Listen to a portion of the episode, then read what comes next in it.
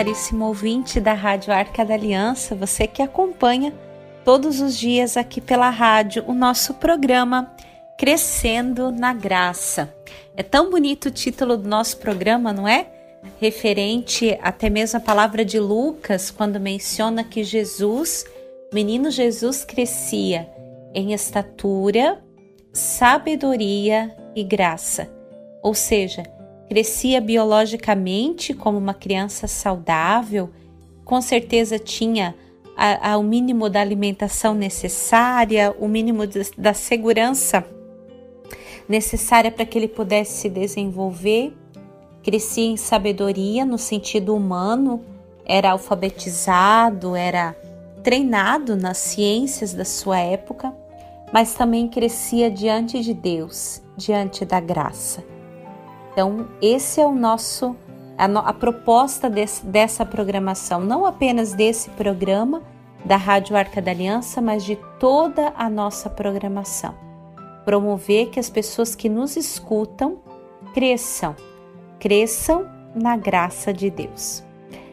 Temos conversado sobre oração nos últimos dias e vamos a cada dia conversando sobre algum ponto especial da nossa vida de oração.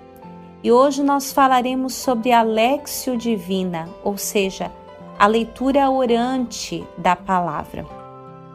O método da Lexio Divina é um método que foi desenvolvido especialmente é, pelos, pelo, por um monge cartucho chamado Gigo, Gigo Cartucho. E ele desenvolveu esse método na cartucha lá pelos anos próximos dos anos de 1200, e depois essa teoria da leitura orante da palavra, da Lexio Divina, ela foi se espalhando pelo mundo todo, por toda a igreja e de modo muito particular disseminada através da vida monástica, que consiste em quatro passos quando nós vamos para a leitura da palavra, mas não é apenas uma leitura, é uma leitura orante da Bíblia um compromisso diário do monge e deveria ser também um compromisso diário de todo cristão. Quais são os quatro passos da Lexio Divina? Primeiro, a leitura, uma leitura muito atenta à palavra de Deus, uma leitura que pode ser feita é, por várias vezes, por quantas vezes você achar necessário mas pelo menos três vezes ler aquele texto da Bíblia. Lê-lo é, já ruminando, já procurando penetrar o sentido dele, o que ele quer dizer, para quem ele está falando aquilo.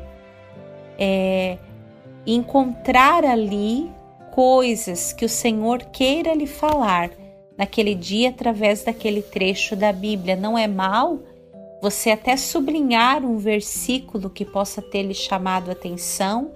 E se ainda, né, você tiver aí uma grande disposição, como nós fazemos na arca, você pode até mesmo transcrever num diário espiritual ou num caderninho aquele versículo da, da palavra que mais lhe saltou aos olhos, que mais lhe falou ao coração às vezes nos chama atenção sem sequer a gente saber por que, que ele chamou atenção. Mas não tem problema, coloque ali. O segundo passo da leitura é a meditação da palavra. Se num primeiro momento nós perguntamos o que o texto diz em si, em si mesmo, por si mesmo, num segundo momento, na hora da meditação que alguns padres da igreja chamam também de ruminação, ruminar a palavra, mastigar a palavra. É o momento onde eu vou me perguntar o que o texto diz para mim. O que aquela leitura diz para mim?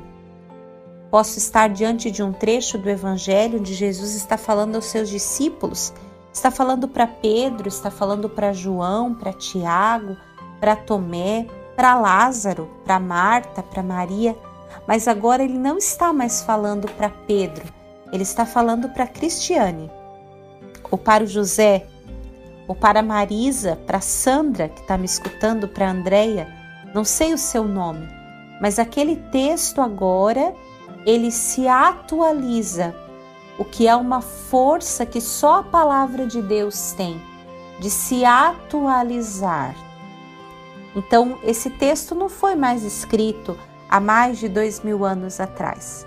Ele até foi escrito lá, mas ele tem a capacidade de falar para o hoje da minha vida, para esse mês de setembro de 2020. Ele tem essa capacidade.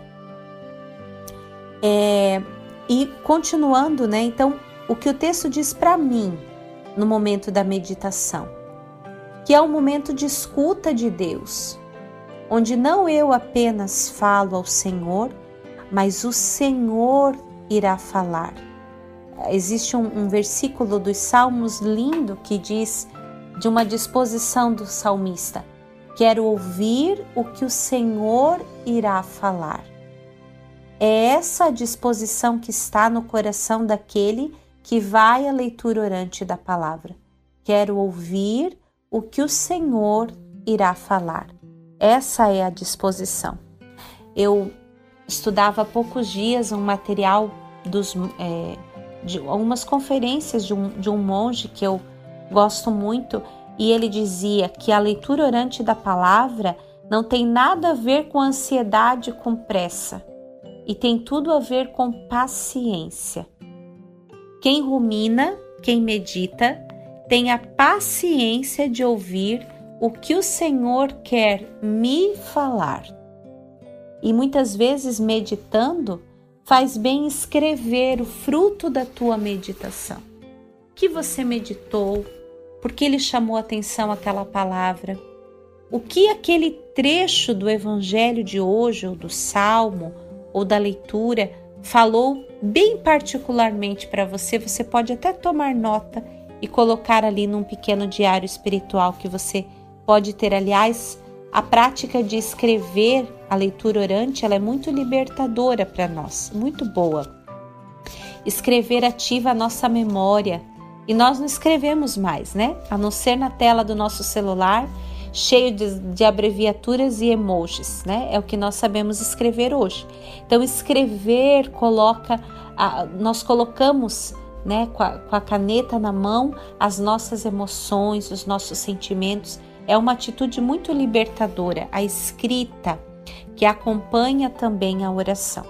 O terceiro passo da leitura orante da palavra é a oração é diante daquilo que Deus me falou, porque agora ele não está falando a Pedro, a Lázaro, a Maria, ele está falando para a Cris, para a Sandra, para a Larissa, para o Antônio, para João. E falando a você, na oração você responde a Deus. A oração é um diálogo, né? não é um monólogo apenas, é um diálogo. Então, ambas as pessoas falam e ambas as pessoas escutam. Então, se o Senhor lhe falou pela palavra, sim, você tem direito de responder a Ele e responder a Ele em oração. Esta resposta ao Senhor diante do que Ele lhe falou é a tua oração. Sim, Senhor, diante daquela tua palavra que, que me provocava a fidelidade eu quero te responder no dia de hoje que eu sou falho, que eu sou pequeno, que eu não tenho dado conta do meu chamado, mas quero lhe responder que eu quero, que eu desejo muito lhe ser fiel até o último dia da minha vida. Olha que, que jeito bonito e nobre de responder ao Senhor. Diante daquilo que a palavra lhe provocou, em oração, você responde ao Senhor. E de novo lhe recomendo: escreva aquilo para o qual você se comprometeu com o Senhor. Escreva, escreva ao Senhor. Diga ali no papel: Eu me comprometo.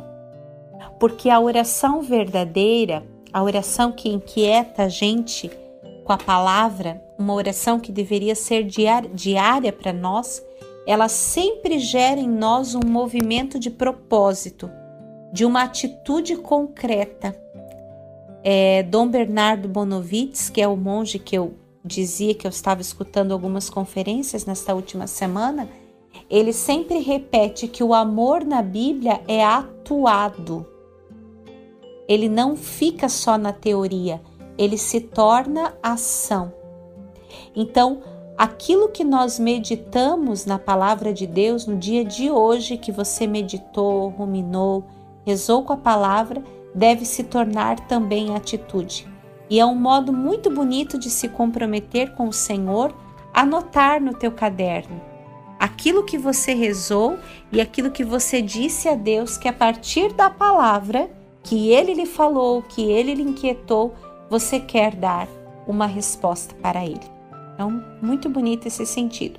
E o quarto passo da leitura orante é o passo da contemplação, que é onde todas as vozes calam. Agora não é mais o trabalho do meu intelecto, agora não é mais, porque até aqui todo esse movimento foi um, um movimento que eu pessoalmente, a partir da minha inteligência, da minha memória, da minha vontade, eu fiz. A contemplação é o movimento do amor, daquele que ama e daquele que é amado. Quando nós passamos ao passo da contemplação, é a hora de calar, calar o intelecto, calar a inteligência, calar as vozes e permitir que realmente aquele que ele fala através da palavra fale a última palavra e que esta última palavra lhe caia profundamente no coração.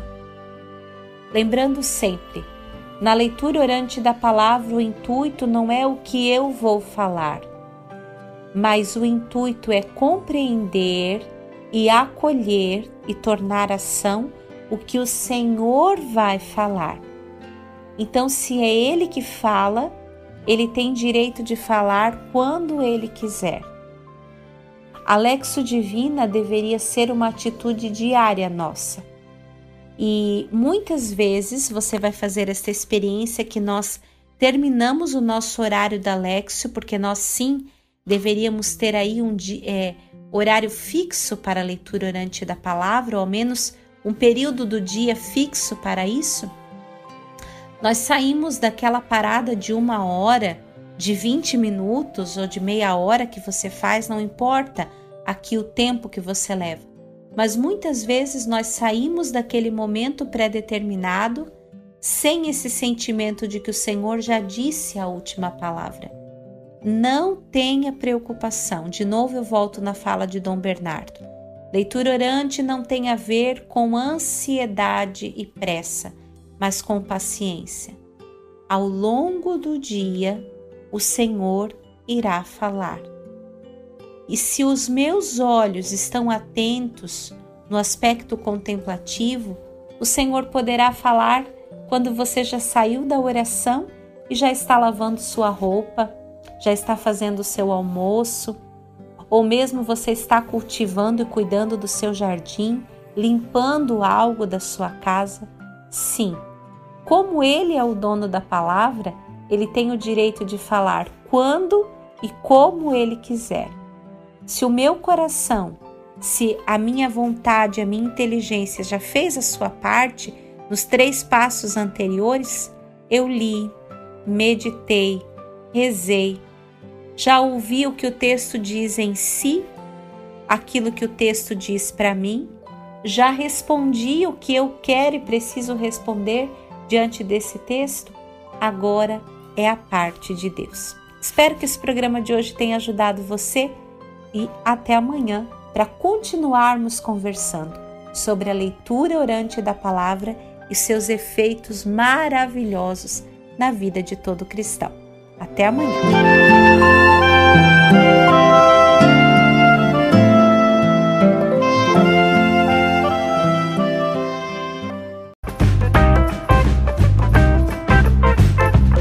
Podcast é uma produção da comunidade católica Arca da Aliança. Conheça mais conteúdos no Facebook ou Instagram, arroba Arca da Aliança. Arca da Aliança, presença de Deus no meio do povo.